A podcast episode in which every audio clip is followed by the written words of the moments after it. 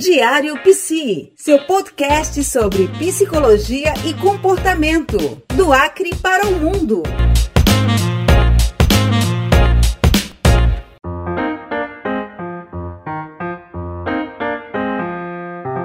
Muito bem, começando mais uma edição do nosso podcast Diário Psi, do Acre para o Mundo. Estamos agora iniciando o nosso quinto episódio com um tema muito interessante para você que nos acompanha toda semana. Lembrando que o nosso podcast vai ao ar através dos apps de música como Spotify, Deezer, através também do Google Podcast, aí no seu smartphone Android ou para você que tem iPhone, aí no seu Apple Podcasts. É aquele aplicativozinho que fica escondido ali, é só procurar que você vai encontrar. Aí quando você abrir o aplicativo, você pesquisa por Diário Psi e pronto, tá bom? Passe esse recado aí para a galera. O nosso podcast Diário Psi, ele engloba, obviamente, assuntos relacionados à psicologia de um modo geral, comportamento humano e outras ciências humanas que são afins, que fazem uma correlação com a psicologia, como por exemplo história, é, filosofia, sociologia, enfim. Então, é sempre uma oportunidade para você se interar e ouvir os nossos bate-papos e se informar também, tá? E hoje vamos falar sobre sofrimento psíquico em estudantes universitários em diálogo com a crise atual. E a minha entrevistada de hoje, a, a quem eu agradeço demais pela oportunidade de bater esse papo com ela, é a psicóloga e doutoranda Elaine Loyola, que inclusive está fazendo o seu doutorado lá em Portugal. Por isso, a gente vai inclusive usar é, a temática da sua pesquisa de doutorado para é, ambientar aqui a nossa conversa de hoje no nosso podcast Diário Psi, tá bom? E vale ressaltar que a Elaine foi minha professora na graduação de psicologia e hoje tenho o prazer de conversar com ela, que inclusive vai trazer um pouquinho da sua experiência são a, a, própria psicologia e também sobre a, a, sua pesquisa de doutorado, que com certeza vai contribuir bastante, principalmente com você, estudante. Elaine, muito prazer recebê-la em nosso podcast. Fico muito feliz de ter aceito o meu convite. Oi, Arife, tudo bem? Tudo jóia. Obrigada por me convidar para compartilhar um pouquinho sobre esse assunto, muito importante. E eu também fico feliz por falar com você. E como sempre, na abertura dos nossos podcasts, dos nossos episódios, lembrando que podcast, para você que ouve ou ouvia rádio, lembra aquele programa de rádio tradicional, só que o veículo de transmissão é a internet. O episódio fica gravado eternamente lá em um servidor na internet e disponível em diversos aplicativos de podcast e também aplicativos de música, como por exemplo o Spotify e o Deezer. E para você que tem iPhone, você pode conferir através daquele aplicativozinho lá que tem o Podcasts. Só procura lá que você vai é, localizar o aplicativo, pesquisa pelo Diário Psi e vai conseguir ouvir. Se você tem Android, pode ouvir pelo Google Podcasts ou outro aplicativo de podcast você também pode conferir. E como sempre, Elaine, eu convido os nossos entrevistados, as entrevistadas, a falarem um pouquinho para a gente sobre si, né? Então, é, gostaria que você falasse um pouco sobre a sua carreira na psicologia e o que levou você a entrar nesse universo maravilhoso do comportamento humano. É, eu sou psicóloga. Logo, eu vou falar um pouquinho sobre a minha trajetória. Logo que eu formei, iniciei a atuação na psicologia organizacional e do trabalho. Já estagiava nessa área, estágio não obrigatório, e eu continuei assim que formei.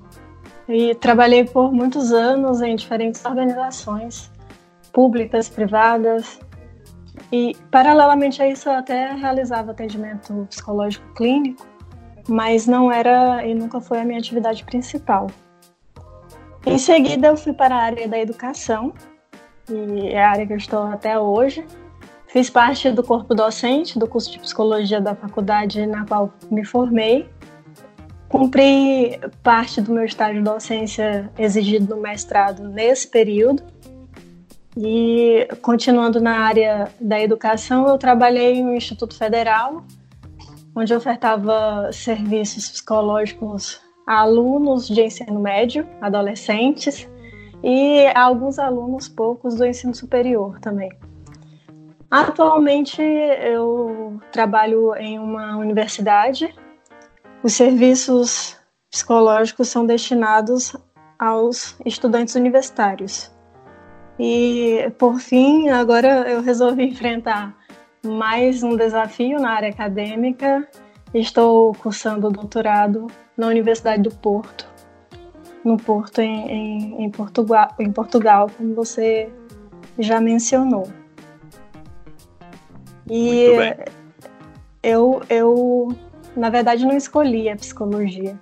Surgiu o curso de psicologia, é, a primeira turma de psicologia no Acre, e eu não tinha um direcionamento ainda, não sabia o que ia fazer, e resolvi entrar nessa, nessa área e ao longo desse processo eu, eu fui me me, gostando. E agora eu acho que foi uma uma escolha, uma escolha não, não foi, mas, mas foi, eu acho que eu, eu entrei na, no lugar certo e, na profissão que realmente era era para mim. Uhum. Eu acredito que sim, tanto que investiu e continua investindo tanto né, na carreira. Parabéns por isso também. Obrigada. Você está ouvindo Diário Psi. E por falar nisso, né, lógico, agora adentrando na questão do seu doutorado, que é parte do tema do nosso episódio de hoje, você está em Portugal fazendo doutorado e a sua pesquisa objetiva aferir a prevalência da depressão, ansiedade e ideação suicida em estudantes universitários. Por que você escolheu essa temática, Elaine? Sim, Alicia, a minha pesquisa é sobre aspectos da saúde mental de estudantes universitários. Eu vou verificar a prevalência de, desses transtornos mentais que você citou e também possíveis fatores protetivos para prevenção do desenvolvimento do sofrimento psíquico. Sobre as justificativas que me levaram a definir esse tema, é, são, são diversas, são muitas, são muitos motivos que me fizeram escolher esse, essa temática. Mas a, a principal é evidência por meio da minha experiência. Eu constato isso, né? Todos os dias, agora não, que eu não estou trabalhando, estou afastada, mas é, desde que iniciei a trabalhar com estudantes universitários, é, foi evidente para mim que essa é uma categoria, um grupo de pessoas que enfrenta muitos problemas de saúde mental. E também tem evidências científicas, né, que comprovam isso. Tem pesquisas realizadas em todo o mundo. É certo que é, na região norte é escasso o número de pesquisas com essa temática com esse público, mas mesmo assim ainda tem algumas. E esses fatores de risco é, com esses alunos, com os discentes, já acontecem a partir do ingresso deles na universidade. Porque a partir desse momento eles já experimentam um novo processo adaptativo. É, alguns é, acontece que alguns é a primeira a primeira experiência em uma graduação, é, é a primeira experiência numa academia, e mesmo que não seja, por exemplo, um, um aluno que está cursando o, seg a segundo, o segundo curso, a segunda graduação, ou então na pós-graduação, é, é um momento novo, então vai ter que se adaptar da mesma forma. E além disso, tem alguns que, que ainda carregam o peso de ser o primeiro a, a, a ter acesso ao ensino superior na família, né? Então tem pessoas que eles que, que, que é, levam essa carga de e essa responsabilidade de ser o, a primeira pessoa a cursar uma, uma graduação em toda a sua família. E os alunos, além de, de ter que lidar com essas questões acadêmicas, eles ainda enfrentam outras situações, continuam enfrentando as situações da vida deles, né? Às vezes é necessário para estudar sair, eles precisam sair do seu ambiente familiar, ficar longe da família e, e dos amigos. Aí no Acre nós temos uma única é, universidade pública, a UFAC, né? E mesmo que é, a, a UFAC disponha né, de, de cursos é, nos municípios, tem campi no, nos municípios, mas mesmo assim alguns cursos não são ofertados, né? Só são ofertados no, na capital mesmo, em Rio Branco. E alguns alunos do interior precisam se deslocar, morar em Rio Branco, às vezes em República, né? muitos alunos juntos, às vezes é, moram com outras pessoas para dividir despesas, enfim, cada qual com sua realidade. E eles, mas o fato é que eles precisam sair desse ambiente, da zona de conforto e enfrentar uma, uma nova realidade. E a UFAC recebe também muitos alunos de outros estados, né? Também que vão fazer algum, algum, algum curso aí na, no Acre. Então é um processo também que, que pode ser estressor. É, gerenciar a autonomia também é um fato que os estudantes universitários precisam lidar. Alguns precisam trabalhar e estudar e gerenciar o tempo também é, é complicado, porque as exigências acadêmicas elas são enormes e a gente precisa também pensar que essas pessoas respondem além das expectativas pessoais, às expectativas também da família. Elas tem alguns alunos, a gente pode pensar que tem alguns alunos que eles não fazem determinados cursos porque eles querem, que foi uma escolha deles, por exemplo.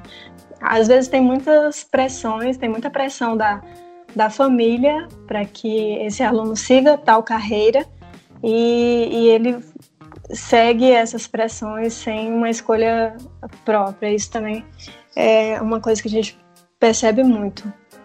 E depois tem a preocupação com a carreira profissional, né? O que, que vai ser após a sua formação? Será que o mercado, como que está o mercado de trabalho em relação a isso? Então, é, os alunos também se preocupam muito com isso.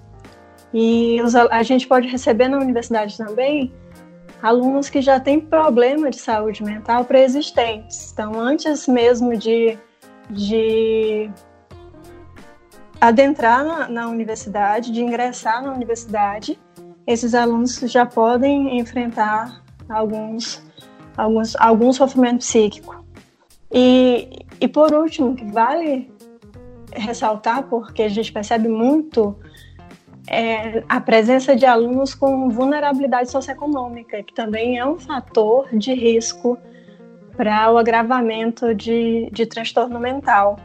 E essa, esse perfil de, de aluno da universidade, é, a gente precisa compreender que a mudança do perfil dos universitários ocorreu devido à expansão das universidades federais. Então, houve uma democratização ao acesso de ensino superior, a partir da ampliação né, do, do número de instituições Inclusive, eu sou até fruto desse, dessa ampliação, porque o meu concurso aconteceu, o concurso o qual passei aconteceu justamente porque foi, é, foram construídas várias universidades e com isso aconteceu também a, a democratização ao, ao acesso do, do, dos alunos de base, de, que sempre estudaram em escolas públicas, é, conseguiram acessar, ter acesso a universidade pública e de qualidade. Porque a gente sabe que antes, no passado não tão distante assim, a educação era, era privilégio de uma elite, né? E, e agora não, agora a gente tem um perfil recente de geração dos universitários, é, que foi reservado também por meio de cotas. Isso modificou esse cenário e este novo cenário, Arice, nos coloca diante da responsabilidade de avançar nesse processo de democratizar o acesso à universidade pública. E além de pública, também de qualidade, né? Porque além do, do acesso, não basta o aluno chegar à universidade.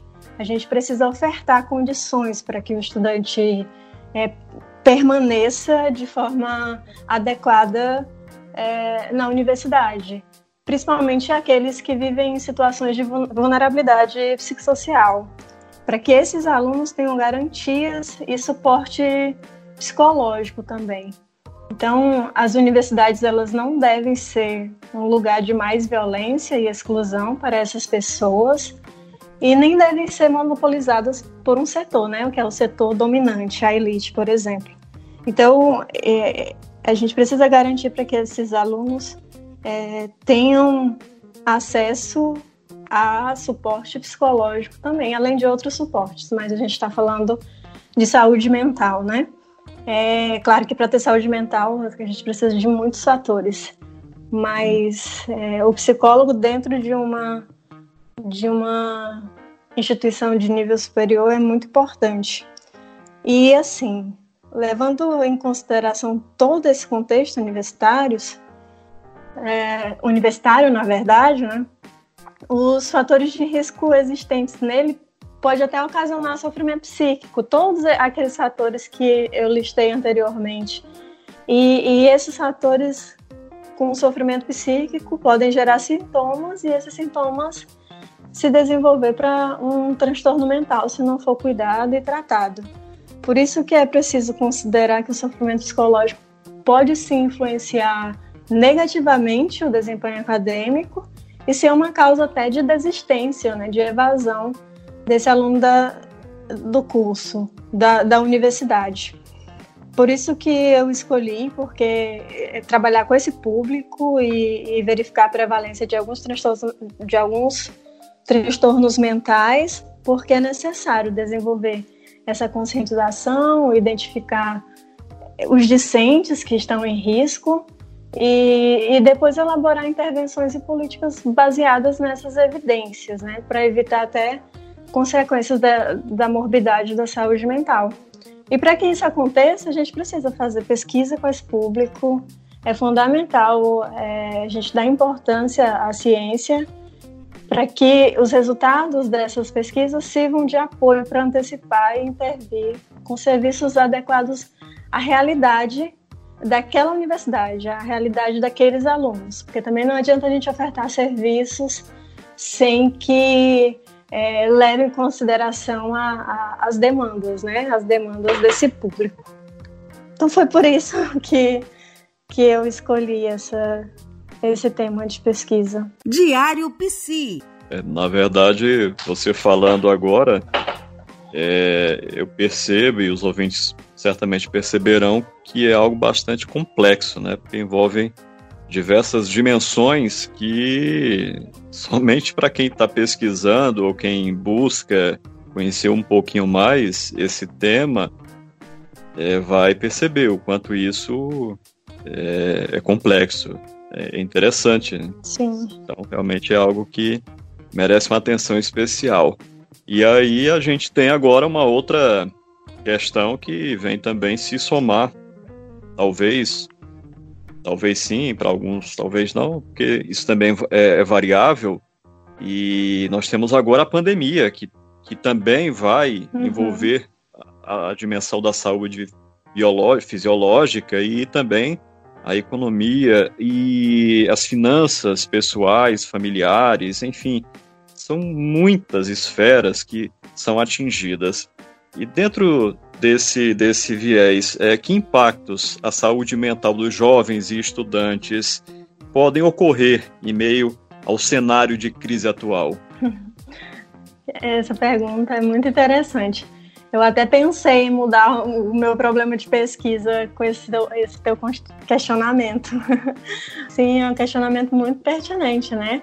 Eu espero muito ter condições de, de comparar alguns aspectos da, da saúde mental dos estudantes antes e depois pandemia, mas não é o, o, o objetivo principal da minha pesquisa.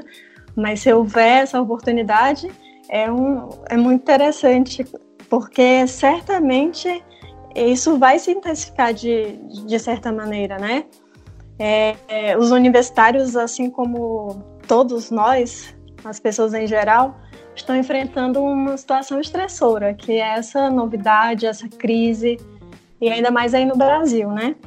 Então, esse sentimento de desamparo diante do desconhecido, diante do que vai, do desconhecido também o que pode acontecer, ninguém sabe é, o, o que, que está por vir.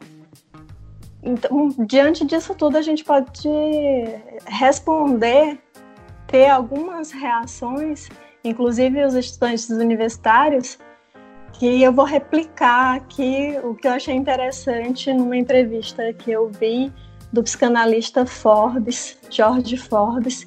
Ele retornou a Freud para explicar alguns padrões sintomais de base que a gente pode é, apresentar por meio de comportamentos, de, da linguagem, é, seja lá o que for, diante desse momento é, de perigo.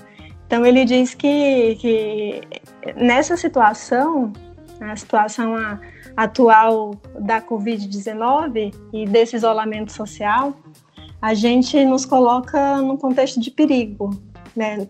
Essa situação nos coloca nesse contexto de, de perigo e de terror. E, e, para ele, isso, para Freud, né, que ele citou, isso nos leva a padrões sintomais de base. E diante disso, tem pessoas, estudantes universitários ou, ou nós mesmos, é, que reagem também de diferentes formas. Alguns apresentam indiferença diminuem a, a situação real é, do problema.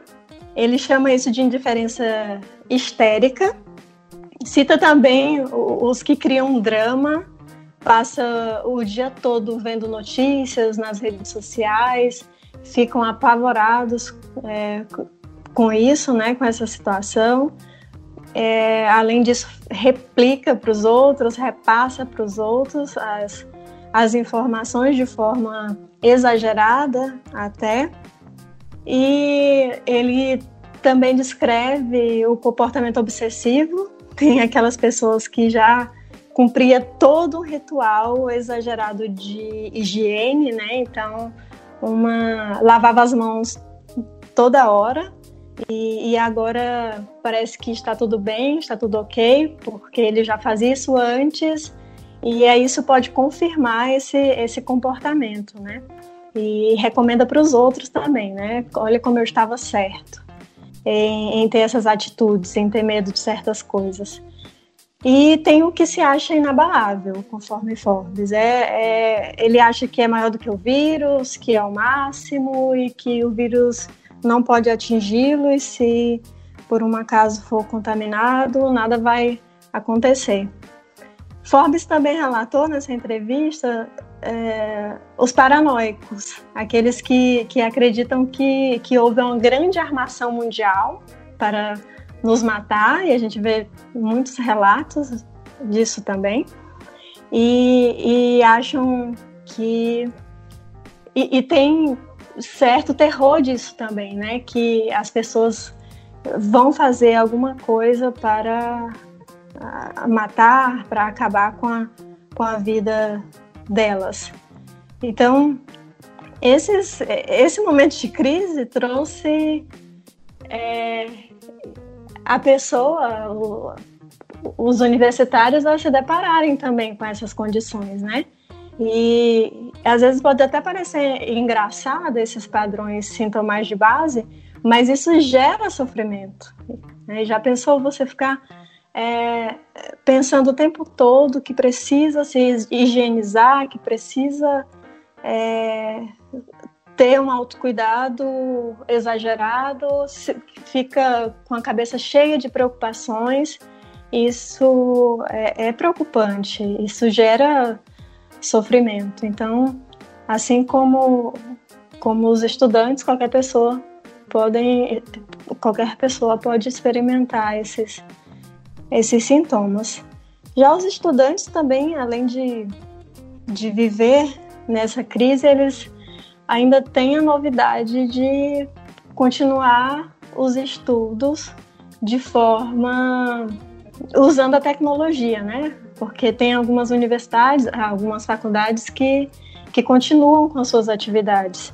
E para alguns estudantes isso pode ser um, um, fato que, que vai incomodar um pouco, né? Que pode ocasionar, assim, um, um risco de sofrimento, porque tem algumas pessoas que não têm sequer um, um recurso, né? Para fazer essas aulas que tem muitas pessoas em sua casa, não tem um cômodo apropriado, enfim.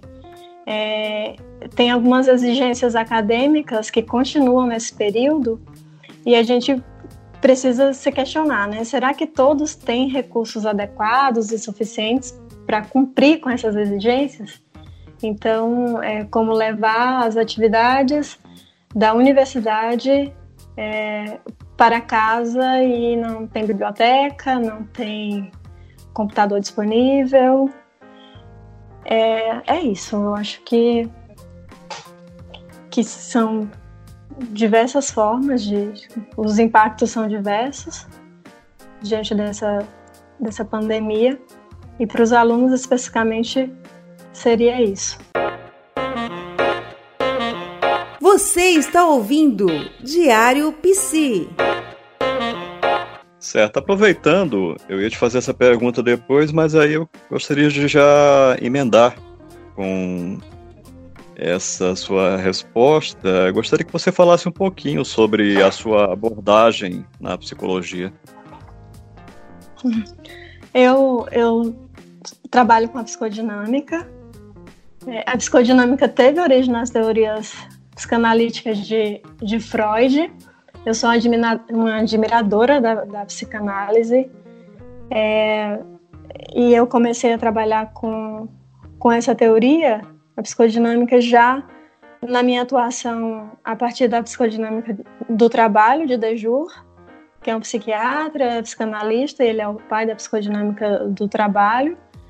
E foi possível deslocar para as outras áreas de atuação da psicologia a, a mesma teoria, a mesma abordagem. Então eu, eu trabalho com essa nas instituições. Ok. É, aproveitando também né, que a tecnologia nos permite essa conexão com pessoas em qualquer parte do planeta, eu aqui no Acre, e você aí na cidade do Porto, em Portugal, onde tem aquele vinho famoso que eu gostaria de tomar original daí, um dia, quem sabe. é... E assim, deixa eu ver aqui que horas são. Aqui no Acre, neste momento, são 15 horas e 37 minutos. Aí no Porto são 6 horas. Adiante hum? são 21 e 37, né? Isso, é. Aqui 21 e 37. É, são 6 horas, né? 6 horas de, de diferença. Quer dizer, vocês estão na frente, né? Aí no caso, nessa, nessa região. É, e, a, a, e é interessante isso porque não, não existe mais distância, nós podemos nos comunicar e isso é bacana.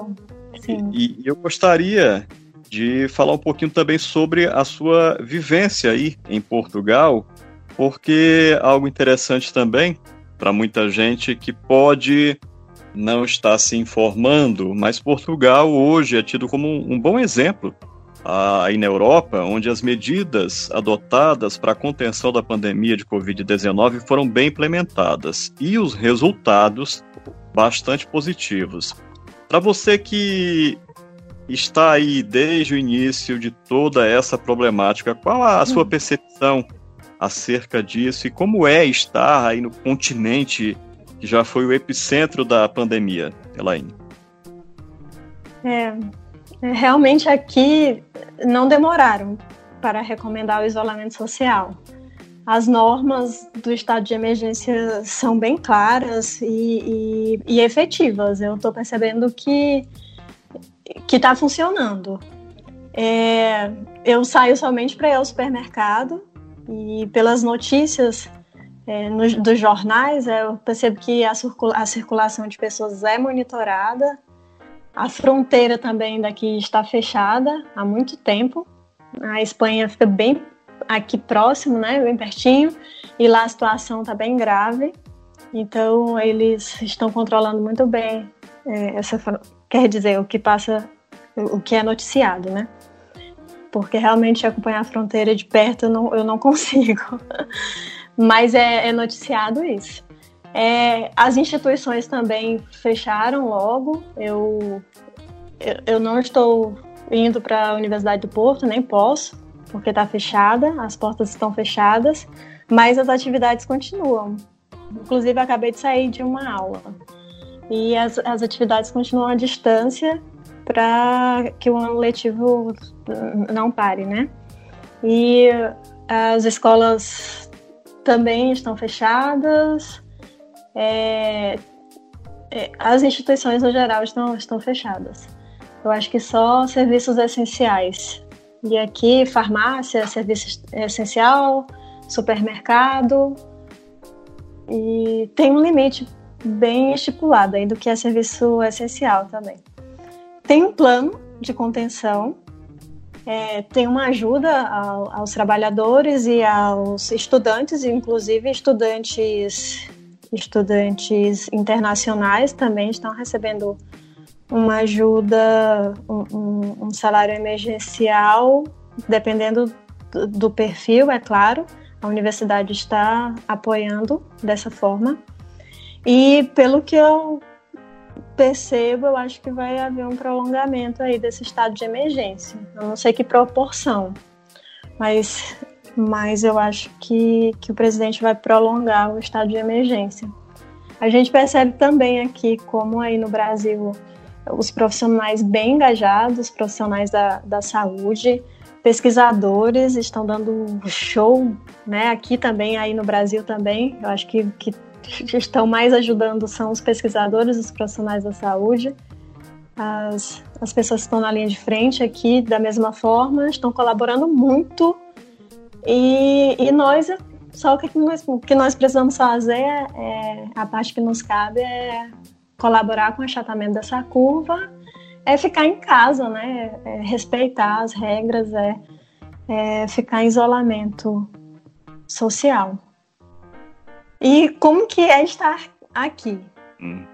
Estar aqui gera sentimentos dicotômicos, assim, para mim, porque ao mesmo tempo que eu me sinto mais protegida, porque em comparação com o Brasil, é, as políticas adotadas daqui são claras e as autoridades daqui seguem e valorizam as recomendações, né? Então eu, eu me sinto mais, mais protegida. Mas eu também sinto as implicações de ser peregrina, né? Eu não estou é, na minha casa, eu não estou no meu país. É, foi bem patriota agora? Mas eu, eu, eu, sinto essa saudade, essas, essas, implica essas implicações de, de estar no lugar que, que não é minha casa. Eu, então são sentimentos assim antagônicos. É, entendo. Mas assim, no, no, no geral, quando podia, podia haver socialização, como é que você percebe a, a receptividade dos portugueses? Olha, eu, eu eles, eles são pessoas muito agradáveis, quem eu tive contato, né, mais na, na universidade mesmo, é, são receptivos e, por enquanto, eu fui bem acolhida aqui.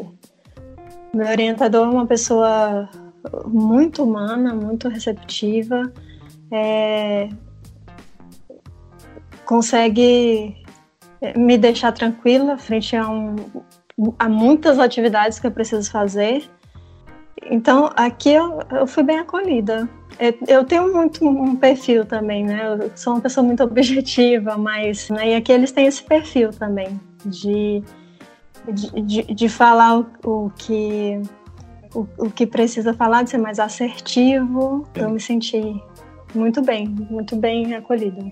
Bom, e a psicologia vem sendo bastante requisitada né, neste momento, não exatamente na linha de frente como médicos, enfermeiros e técnicos, mas obviamente para quem tem é, alguma função é, em órgãos de saúde, certamente está lá sendo chamado também para oferecer apoio. E os profissionais da nossa área, é, de forma voluntária, muitos estão oferecendo suporte para pessoas que não têm muito recurso para buscar auxílio psicológico e também apoio aos profissionais da saúde que estão de fato na linha de frente.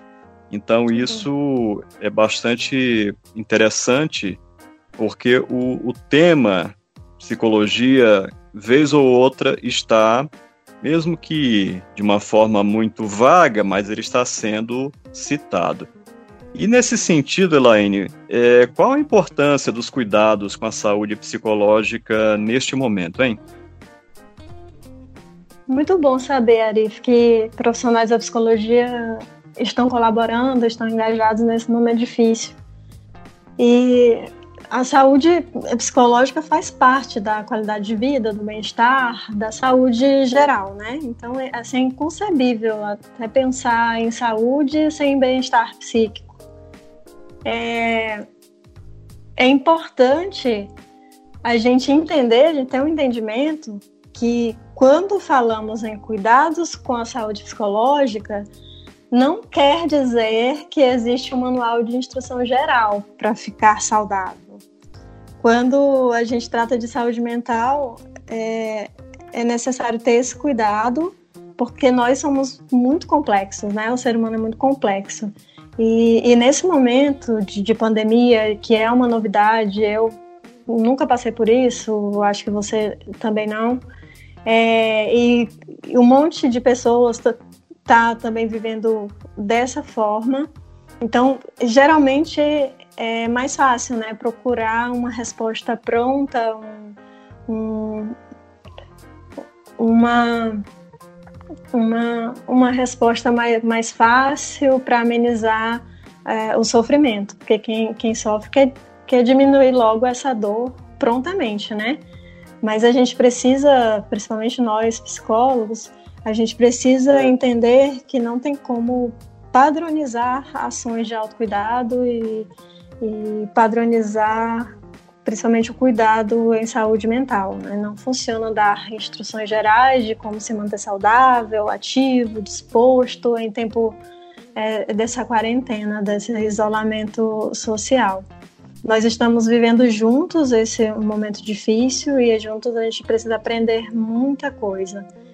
E eu nem posso dizer assim, né, que nós estamos no, no mesmo barco, porque Literalmente tem alguns que estão em iates aí em alto mar, tentando se proteger, é. e outros que precisam ficar expostos ao risco, assim que, como você falou, né, a psicologia para aquelas pessoas que mais precisam e que a psicologia sirva disso, né, é, para o social mesmo, para que é, a ciência, a psicologia, os cuidados cheguem realmente a essas pessoas que, que mais precisam. E ainda bem que, que a psicologia é mais uma ciência aí que está ajudando nesse momento, né?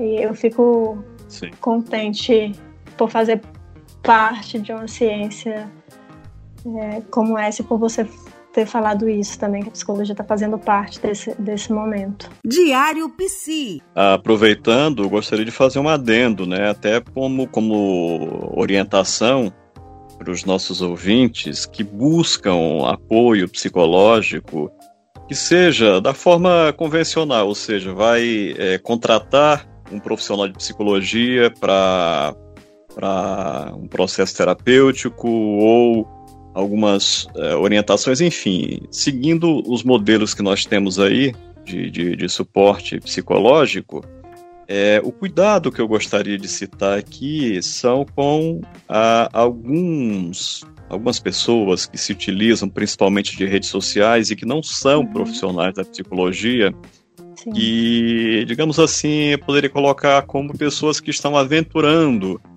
é, nessa ciência porque pegam um livro, muitas vezes de autoajuda, uhum. ou às vezes até um, um, um, livro técnico realmente, com a linguagem mais acessível, porque existem muitos é, escritores da psicologia que utilizam o seu conhecimento para também disseminar esse conhecimento e, e lançam obras com uma linguagem mais acessível também no sentido de, de ajudar as pessoas a lidarem com as suas questões.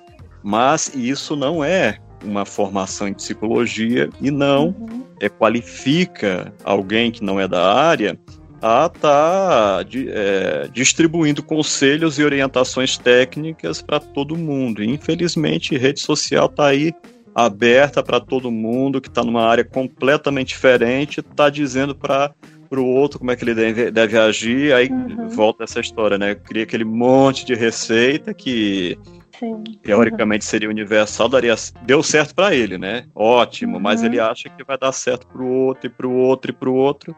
E isso é um perigo muito grande. A gente tem que ter cuidado em relação a isso. Sim, às vezes chega a brincar com a dor do outro, né? Com o sofrimento é, do outro. É muito arriscado. É. é. Bom, a gente está chegando aqui ao nosso final e eu gostaria de fazer uma última pergunta. É mais uma, uma um, não é bem uma pergunta, mas um convite. Eu faço a você para a gente tentar refletir, né, sobre esse momento. É, conforme a sua experiência, que reflexões poderíamos fazer sobre a crise gerada pelo novo coronavírus, lógico, pensando de uma forma ainda no barco, né, no, no navegando. A gente não, não, terminou e nem sabe como é que isso vai terminar, mas Sim. nesse percurso a gente consegue já fazer algumas reflexões, Elaine?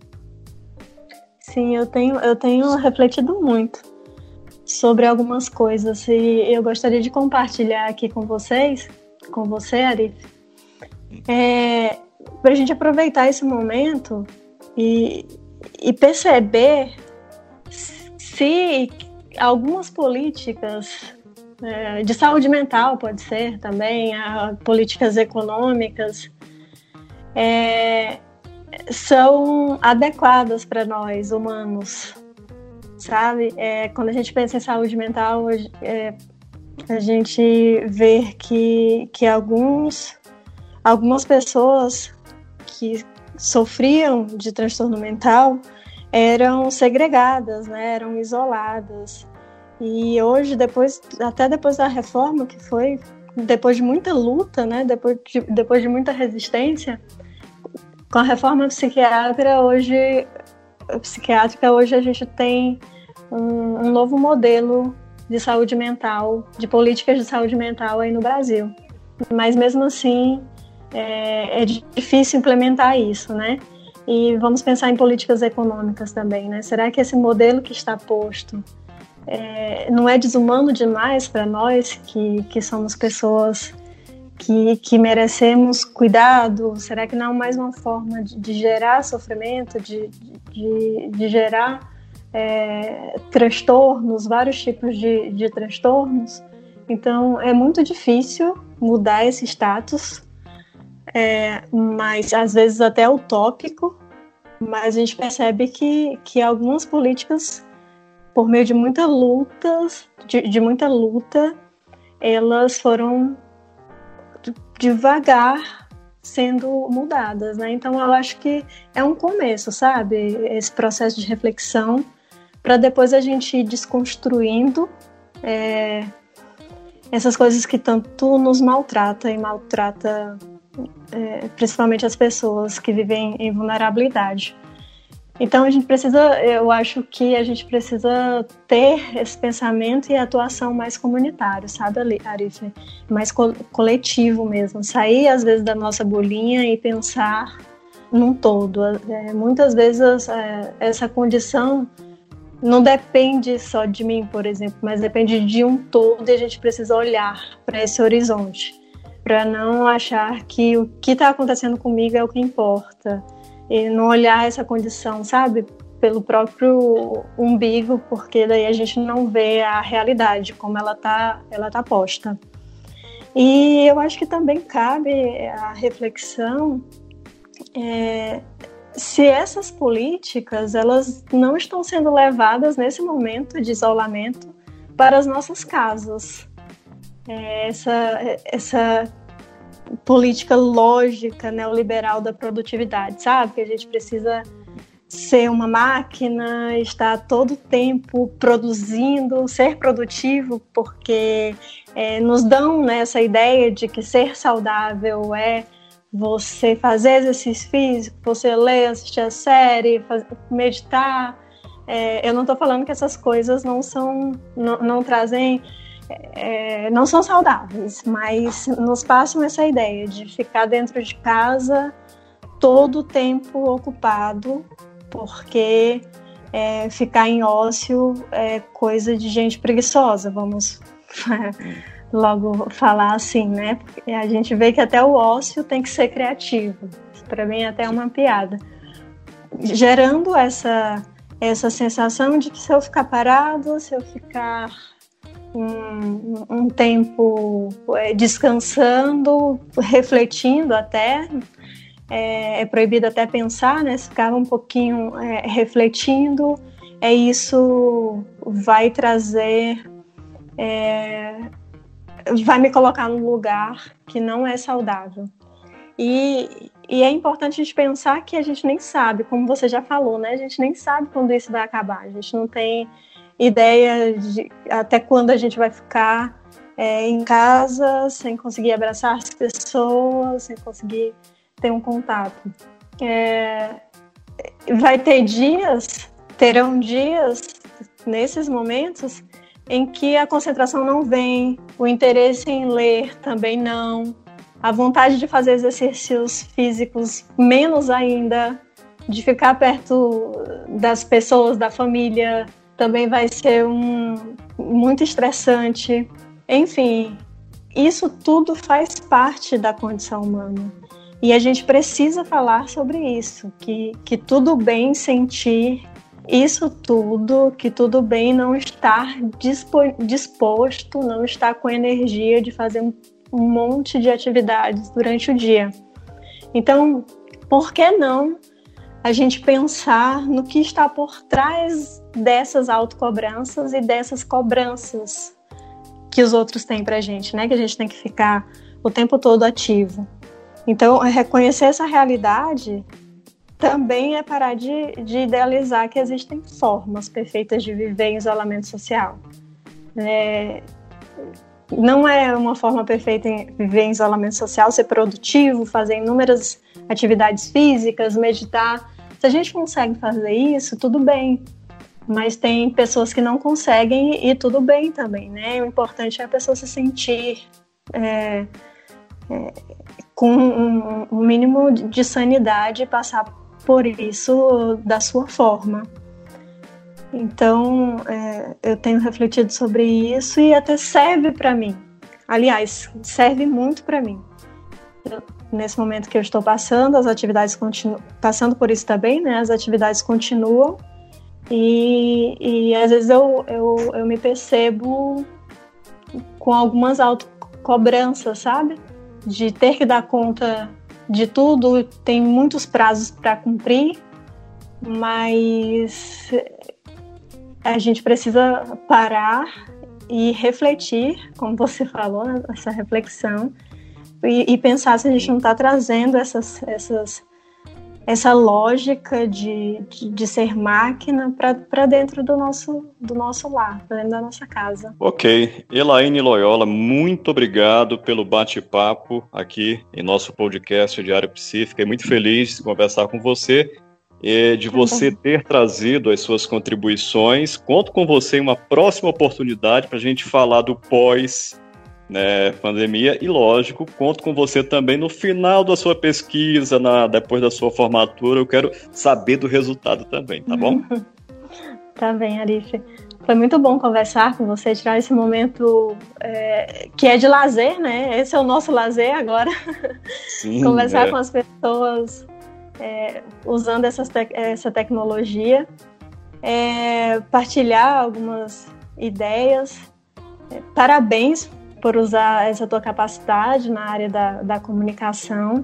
E, e, parabéns também por unir a comunicação, essas duas áreas, né? essas tuas duas áreas a comunicação uhum. e a psicologia.